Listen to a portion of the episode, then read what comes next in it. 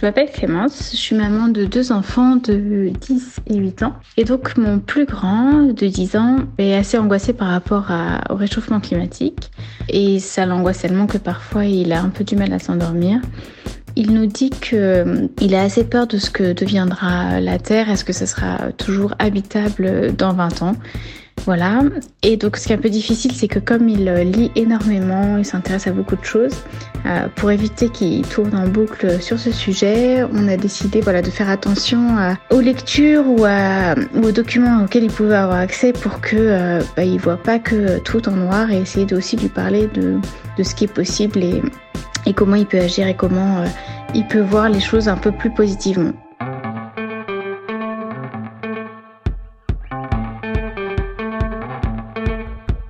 Si vous êtes comme moi de la vieille école, à écouter la radio au petit-déj ou allumer la télé à 20h pour connaître les titres, alors peut-être, comme moi, vous sprintez parfois sur la télécommande pour baisser le son, faites des signes pas très discrets à votre conjoint pour qu'il mette sur pause ou éteigne carrément. Je me dis qu'en deux minutes d'info, j'ai juste envie de me cacher sous la couette et plus en ressortir. Alors ce que ressentent les gosses, j'ose même pas imaginer. Nous, on essaie de faire gaffe aux enfants. On informe, on discute de notre planète, de l'écologie, on incite au tri, à l'économie d'énergie, on se déplace en vélo. Bref, on coche pas mal de cases pour tenter de transformer l'éco-anxiété nourrie par nos peurs, nos projections, en état de fait sur lequel on doit bosser en étant des acteurs positifs de notre temps. Sauf que, pas facile aujourd'hui de se débattre au milieu d'un monde qui marche quand même à l'envers. Et malgré nos efforts, bah, notre petit dernier, cette petite éponge émotionnelle, le soir, quand il nous demande un dernier bisou, c'est aussi pour nous poser une ultime question. Dis maman, tu crois que la Terre peut exploser demain matin et qu'au réveil, on est tous morts en fait? On le dit souvent, nous parents exerçons le métier le plus difficile au monde, celui d'éducateur équilibriste. Aujourd'hui, perché sur notre fil, il est question de parler d'écologie. Cacher un peu la réalité, préserver son enfant, informer Bon, euh, comme d'hab, on se demande quoi dire, comment dire, quand dire, parce que nous, tout ce qu'on veut, bah, c'est juste bien faire. Charline Schmerber vient à notre rescousse. Elle est praticienne en psychothérapie et reçoit des patients, entre autres, qui peinent à gérer leur souffrance écologique. Son ouvrage, Petit guide de vie pour éco-anxieux, nous permet d'y voir plus clair sur ce sujet et elle va répondre à nos questions de parents. Bonjour, je suis Dorothée Saada, la maman curieuse qui, pour parents, cherche comment on fait chez les autres pour vous aider à trouver des solutions avec vos enfants. Bienvenue dans ce nouvel épisode de notre podcast Parents, Galère sa mère. Bonjour Charline. Bonjour. Alors première question. Alors j'ai plein de questions un petit peu dans mes questions hein, parce qu'en fait on en a tout un tas à vous poser. Quelle est la définition d'une personne éco-anxieuse?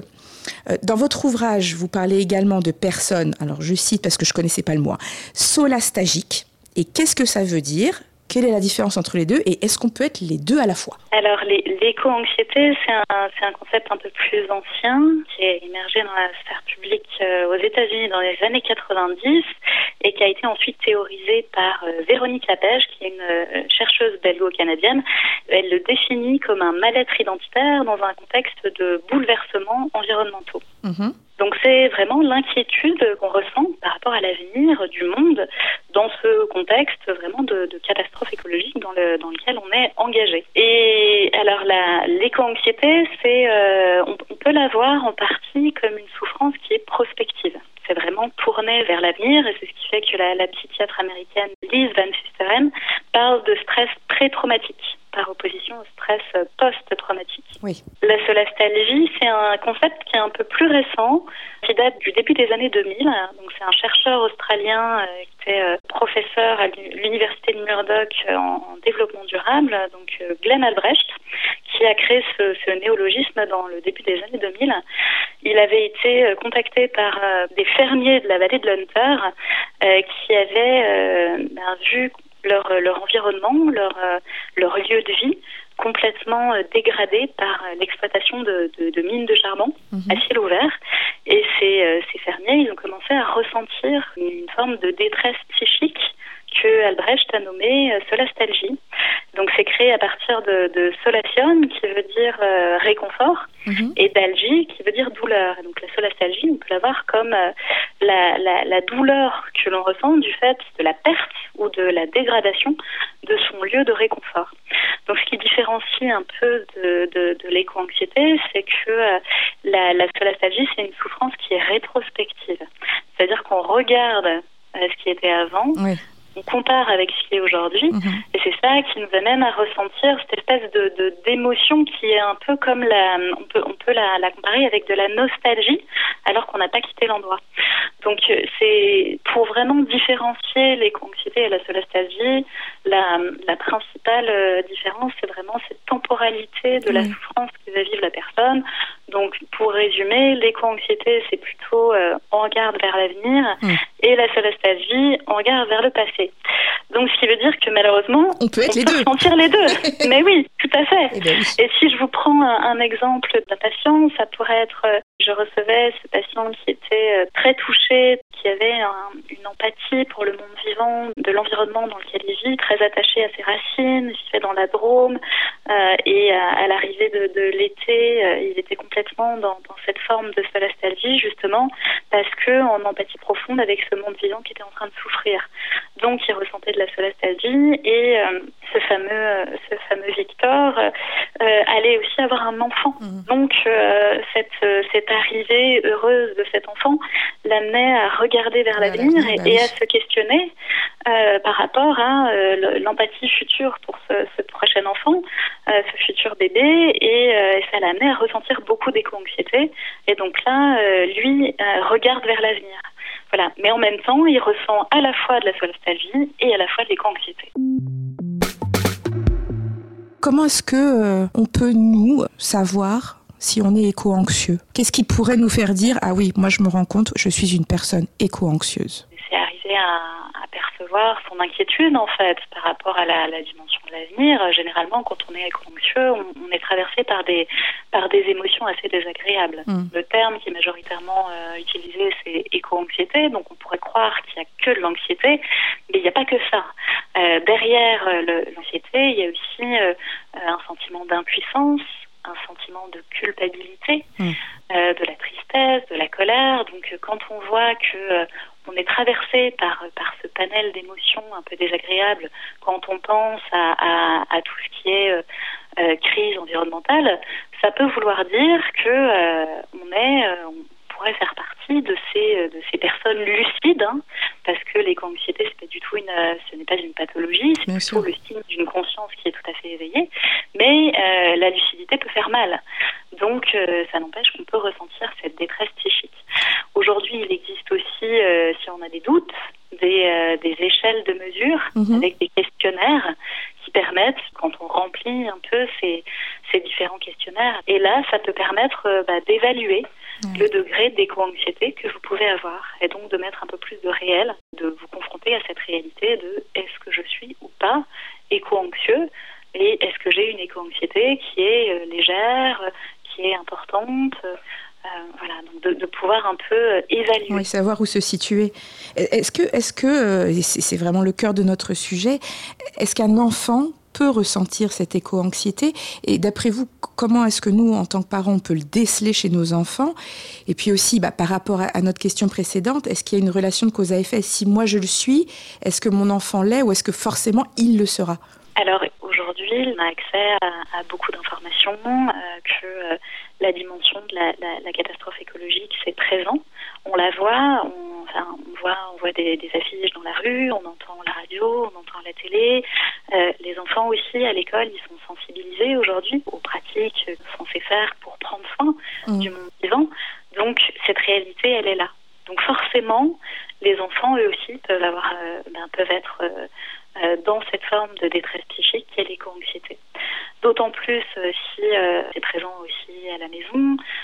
moi, j'ai déjà, j'ai déjà entendu échanger avec, avec j'ai souvenir de cette institutrice qui m'avait dit, bah, j'ai une petite fille de 4 ans qui m'a dit, qui m'a posé la question à l'école, maîtresse, est-ce qu'on va voir la fin du monde en Oui, c'est ça. Mm. Donc oui, les, les enfants, ils sont conscients aussi. Et en tant que parents, bien sûr que on peut aussi induire certaines choses. Et moi, les, parents que je reçois, je les, je les invite vraiment à essayer de déjà travailler sur leur, leurs propres émotions de manière à, pouvoir ne pas ne pas transmettre ou en tout cas ne pas euh, les, personnes qui sont très très éco-anxieuses de, trouver des moyens de pouvoir se rassurer de manière à à les rassurer. Mm. Tout à fait. Voilà. Et c'est très important de pouvoir, euh, à partir du moment où éco-anxiété elle est là, de pouvoir en parler en fait de pouvoir l'accueillir et de ne pas en faire quelque chose de, bah, de problématique. Au contraire, moi j'invite les parents à, à faire de l'éco-anxiété une opportunité pour mmh. pouvoir euh, ben, travailler sur la thématique des émotions, de pouvoir euh, ouvrir un peu la porte aux émotions. Et mmh. ça, c'est pas forcément quelque chose qu'on apprend à faire, à ah parler de nos émotions, ah euh, que ce soit à l'école ou dans, dans, certaines familles. Ben, parfois, les émotions, ça fait peur, c'est tabou. Donc, euh, au contraire, moi, je, je, je, vois dans cette éco-anxiété, alors je vais pas dire, ah, c'est super, soyons tous éco-anxieux, c'est génial. Non, mais on, on, peut vraiment voir ça comme euh, une porte d'entrée pour euh, parler avec les enfants de ce qu'ils ressentent et de, de pouvoir en faire un, une clé d'entrée pour, pour échanger avec eux. Je suis complètement d'accord, mais parfois, alors vous le disiez, donc si nous aussi on a, on a cette anxiété, donc on doit travailler dessus pour les, plus petits, vous, parliez de ce, cette petite fille qui parlait de la fin du monde. Moi, en introduction, bah, c'est du vécu, c'est mon fils. Euh, comment on peut accompagner un enfant pour qui ce sujet, l'écologie, suscite vraiment des grandes peurs, voilà, monter des eaux, fin du monde, bref, une, une, forte angoisse de mort. Comment, comment on peut gérer ça avec son enfant? Alors, je pense que le terme que vous employez de angoisse de mort est très juste parce que euh, la, question de l'éco-anxiété, ça ravive ça en fait. Ça nous confronte à des réalités du fait qu'on est dans un monde fini et que nous aussi, euh, on est des êtres finis. Donc, euh, voilà, la première chose que je conseille à ces, parents inquiets, c'est de, ben, de pouvoir écouter cet enfant, de pouvoir en parler, de, pouvoir l'accueillir dans toutes ses peurs en fait, et de pouvoir ouvrir un espace de parole pour parler de ce sujet-là, pouvoir mettre des mots simples.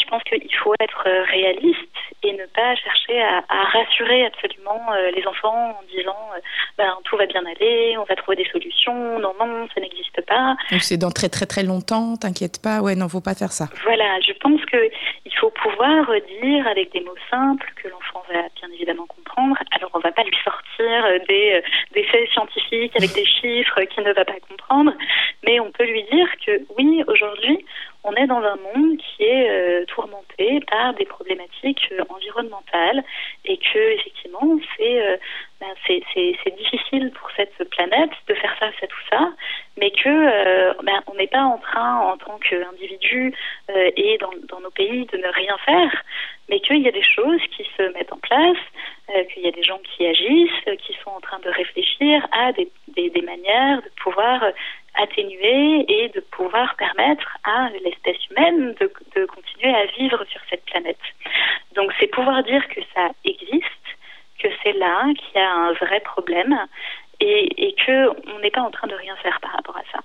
Et ensuite de, de pouvoir entendre ben, toutes les peurs de, de, de, cet enfant, de qu'est-ce que ça génère, de qu'est-ce qu'il perçoit, qu'est-ce qu'il voit, euh, qu'est-ce qu'il imagine, et de ne pas avoir soi-même peur d'accueillir tout, tout l'imaginaire des enfants. Mmh. Parce que euh, bah, parfois, euh, qu'on soit enfant ou adulte, on peut imaginer des choses qui, qui sont terrifiantes. Parce que comme vous le dites, ça nous confronte à cette angoisse de mort.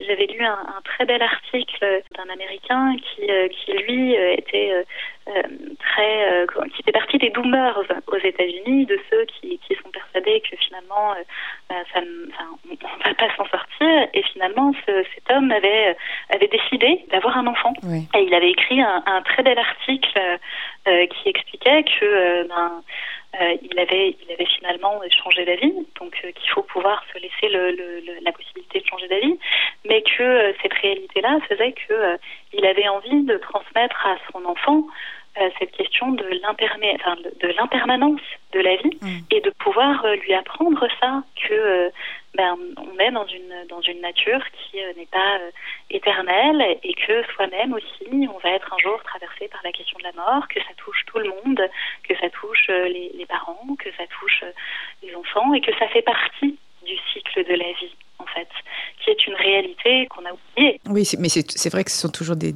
sujets qui sont difficiles à aborder avec nos tout petits, parce que bon, on a toujours, toujours envie quand même de les, de les préserver et de les laisser dans leur, euh, leur cocon d'insouciance de l'enfance.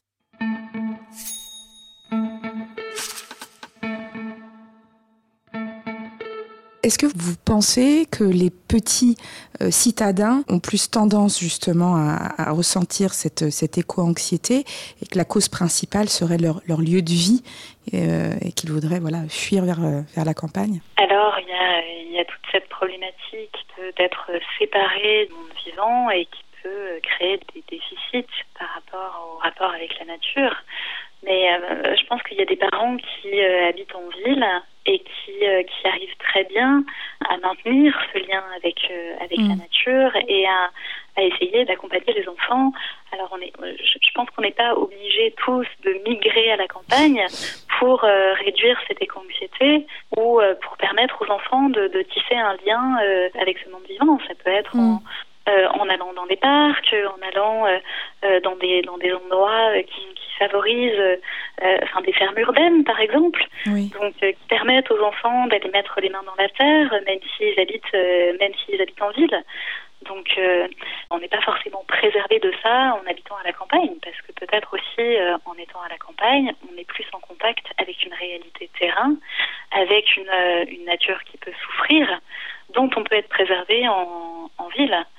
Vous voyez, donc c'est hmm. c'est pas noir ou blanc. Il faut aller habiter à un endroit. Non, c'est essayer de c'est essayer de trouver, euh, comme vous dites, des, des actions. Euh, je dirais positives qui, va, qui, vont, qui vont générer de l'espoir chez eux. Et, et donc, concrètement, vous, vous, vous préconisez qu'on on en fasse un projet familial, on fait des actions en famille pour, que, pour euh, justement transformer cette, cette peur un peu paralysante? Alors oui, c'est vraiment moi les, les, conseils que je donne euh, dans, dans, dans, le petit guide, c'est vraiment de pouvoir euh, faire ensemble que les parents puissent euh, faire avec leurs enfants des expériences auprès de ce monde vivant.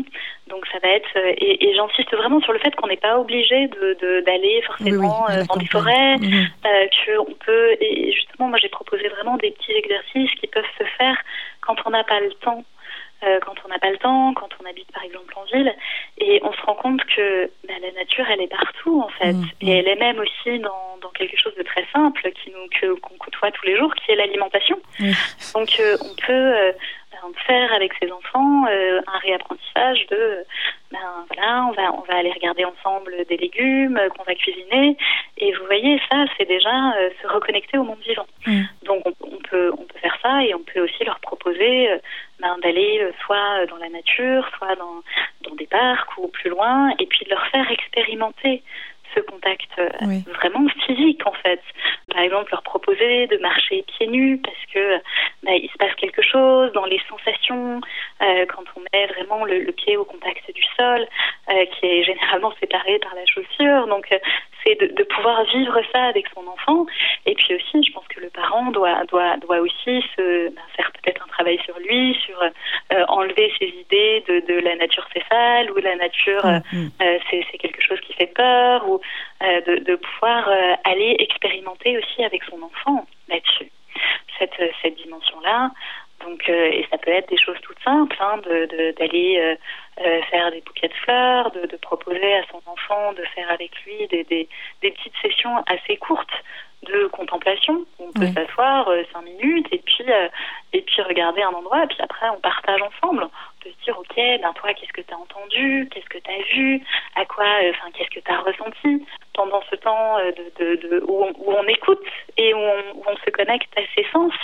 Et à ses émotions et à ses sensations Donc ça peut être tout à fait quelque chose qu'on partage et qui peut permettre aussi à l'adulte de se connecter à, la, à la curiosité et à l'émerveillement des enfants, parce que ça c'est quelque chose euh, ben, dont, dont, ils ont, euh, enfin qu'ils arrivent encore bien à, vivre les mhm. enfants et que petit à petit nous les adultes, ben ça se ça s'amenuise. Donc ça peut être aussi un moyen pour le parent de se reconnecter à cette à cet émerveillement.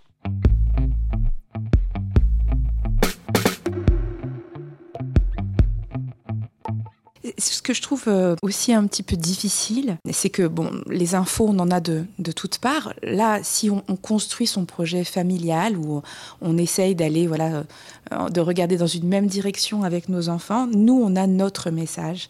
Mais si on trouve qu'à l'école, sur ce sujet de l'écologie, le, discours est, parfois trop culpabilisant, que euh, les médias, qui forcément leur arrivent aussi, hein, nos enfants, sont trop angoissants, euh, que quand ils vont, je sais pas, chez papy, mamie, alors là, on les trouve euh, un peu trop je m'en foutiste sur le sujet.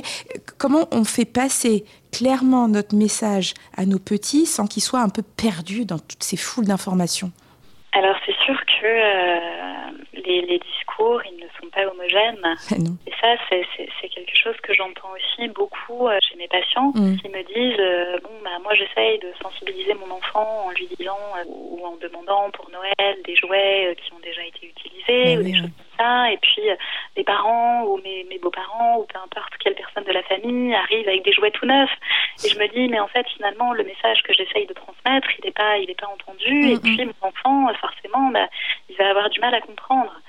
Donc, euh, je pense que c'est à ce moment-là important de pouvoir euh, accueillir ça, de pouvoir accueillir, là, si je reprends mon exemple, les, les cadeaux qui sont là en, célébrant le fait que Maria, il y a une envie de, de faire plaisir et, et de, de, parler à, l'enfant euh, ben, de, du caractère un peu exceptionnel de ce cadeau, par exemple, et, et de pouvoir essayer de comprendre en fait que, ce que les messages qu'il perçoit, ce qu'il entend, euh, ce que ça peut lui faire vivre.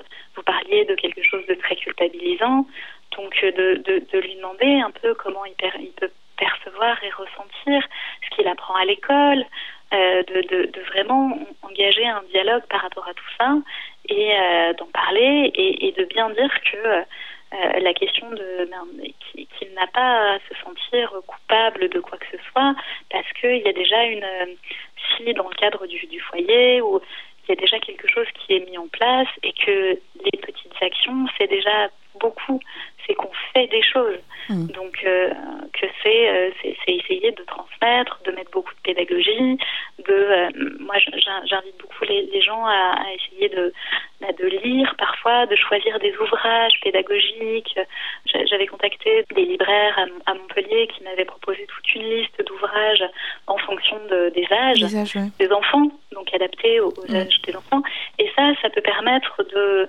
ben d'essayer de, de, de, faire passer un message euh, aux, aux, enfants et, et puis il faut accepter aussi que euh, bah, il y a des incohérences dans le monde dans lequel on vit et que bah, tout le monde ne pourra pas avoir la même vision que soi. Et, et c'est ok en fait. C'est c'est c'est c'est ok d'accueillir ça Mm. Vraiment, parfois des, des, parents qui me disent mais c'est une catastrophe. Mon mari il a envoyé, il a emmené mon, mes enfants au McDo alors que moi je suis anti McDo.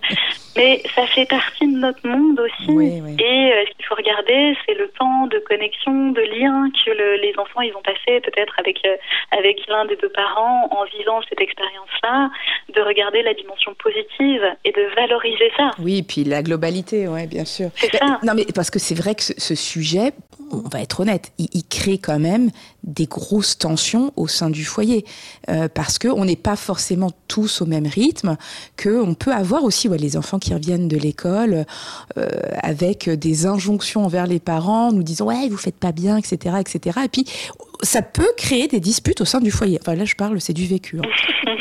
Oui, c'est vrai. Hein. Moi, j'ai reçu, euh, j'ai reçu en, en, en séance euh, des couples, euh, des familles, ou encore des gens un peu plus âgés, avec des étudiants et des, et des parents qui n'arrivaient plus à se comprendre. Ouais.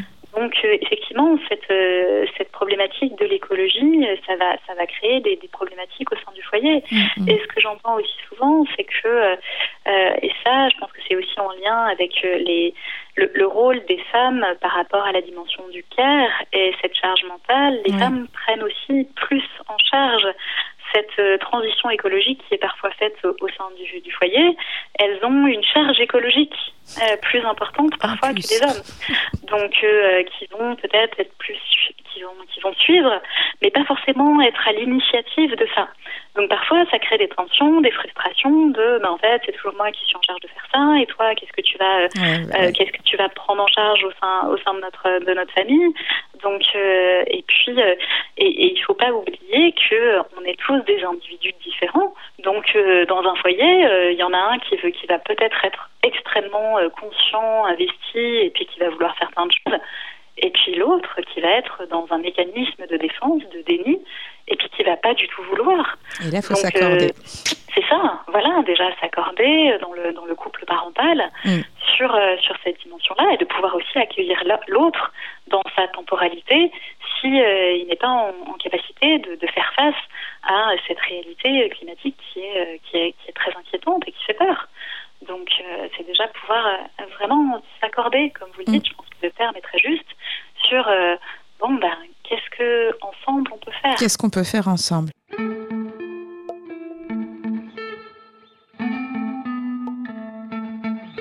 J'aimerais, on a beaucoup parlé de, des, plus petits, mais j'aimerais aborder un, un, autre sujet, et pas le moindre, celui des ados parce que ce, sujet les touche de plein fouet. Ils commencent, eux, à des petits adultes et à prendre vraiment, véritablement conscience des choses. Et, certains parents doivent parfois affronter des comportements agressifs de leurs ados, euh, du genre, euh, ouais, vous nous avez refilé une planète de merde, ou alors à quoi ça sert de bosser à l'école, pour faire quoi plus tard, ou même le fameux, bah moi, de toute façon, euh, je veux pas faire d'enfant. qu'est-ce qu'on répond, nous, en tant que parents, face à cette ouais, c'est de l'agressivité hein, de, de, nos ados qui nous en mettent un petit peu quand même plein, plein la tête. Alors, je pense que c'est déjà euh, accepter une, part de, responsabilité, en fait, de dire que, bah oui, euh, effectivement, il y a une planète qui va pas bien et que euh, probablement, en tant que parents, comme les autres humains, on y a participé. Et que on est conscient de ça, de, notre part de responsabilité dans tout ce chaos-là, mais que la question c'est qu'est-ce qu'on fait maintenant mm.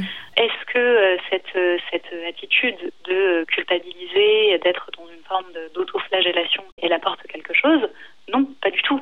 Au contraire, c'est pas du tout un terreau fertile pour euh, mm. faire pousser des jolies choses. Donc c'est pouvoir peut-être dialoguer sur OK, tu es en train de me dire que j'ai participé à cette planète poubelle, je suis conscient de ça, je suis d'accord de, de prendre cette part de responsabilité, mais comment on peut agir ensemble et de probablement montrer ce qu'on fait déjà en tant que parent, de pouvoir dire bah attends, euh, j'entends ce que tu dis, tes critiques, mais euh, déjà depuis que moi j'ai pris conscience de tout ça, je me suis mis en mouvement, j'ai fait ça, et euh, comment on peut agir ensemble? Donc déjà pour pour cette question ben, de la planète un peu poubelle qu'on laisse, et, et la question des enfants, effectivement, c'est quelque chose qui est qui qui ressort beaucoup chez les personnes qui peuvent vivre cette, cette éco-anxiété, qu'ils soient petits ou grands d'ailleurs. Donc de s'interroger sur bah oui, je vais pas faire d'enfant parce que euh, j'ai pas envie que cet enfant il vive euh, cette souffrance que moi je suis déjà en train de vivre ou euh, j'ai pas envie de ça. Et, et pareil, c'est de pouvoir peut-être accueillir la personne, l'enfant, l'ado dans, dans ce choix éventuel. C'est-à-dire de pas dire non, de pas dire c'est n'importe quoi, mais de pouvoir dire ok, j'entends ce que tu dis là, j'entends ça, ok, moi, j'ai j'ai pas fait ce choix-là parce que euh, bah, j'avais très envie de d'avoir un enfant, de, de euh, parce que pour moi, euh, ben, faire un enfant, c'est aussi perpétuer la vie et puis croire dans un futur possible. Mais j'entends que peut-être mmh, toi, mmh. tu vas faire un choix différent. Et si tu fais ce choix-là différent, bah, c'est ok aussi. Et tu pourras aussi peut-être évoluer et puis peut-être que cette idée-là, elle changera.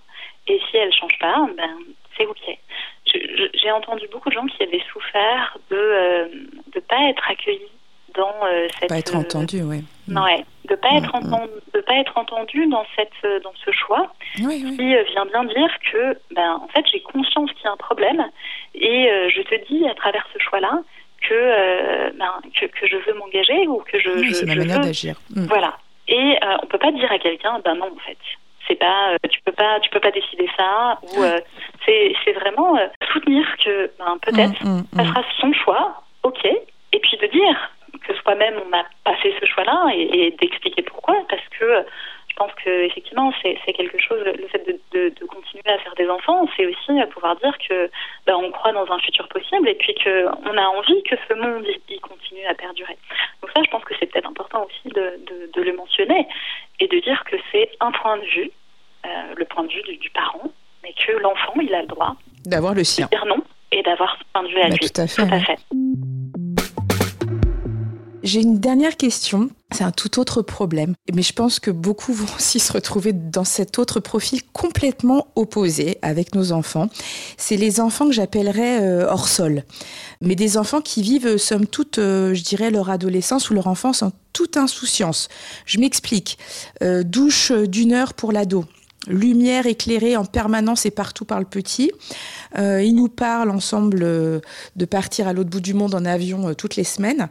Alors comment, encore une fois, en tant que parent, face à ce type de comportement, on s'exprime, on fait encore une fois passer notre message mais c'est surtout sans les culpabiliser parce que moi je sais que voilà avec mon conjoint très rapidement bah, on monte dans les tours on s'énerve et puis là on sort les fameuses phrases qui, je pense, euh, sont complètement idiotes. Euh, tu coupes cette eau tout de suite, t'es à la lumière, euh, t'es inconscient, tu fous en l'air la planète. Enfin, voilà comment on parle, comment on fait? Alors, je pense que ça dépend déjà de l'âge de l'enfant. Ce qui est un peu compliqué, c'est quand on est dans une phase d'adolescence où bah, il y, a, une opposition, en fait, ah une opposition aux parents, et que parfois, ça peut être aussi un moyen de dire non aux parents. C'est-à-dire que si en plus c'est une cause qui touche beaucoup mm, les mm. parents, bah, ça peut être aussi euh, pour l'ado un moyen de, de, de s'opposer et de dire bah, moi en fait je veux pas être comme toi.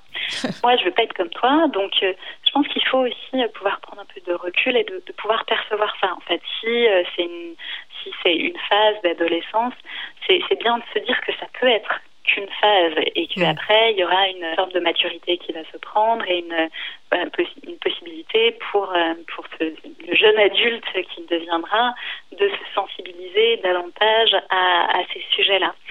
Je m'aperçois que c'est difficile de forcer en fait. Vraiment d'avoir, euh, quand on a des attentes par rapport à ses, à ses enfants, c'est ben, souvent on est déçu.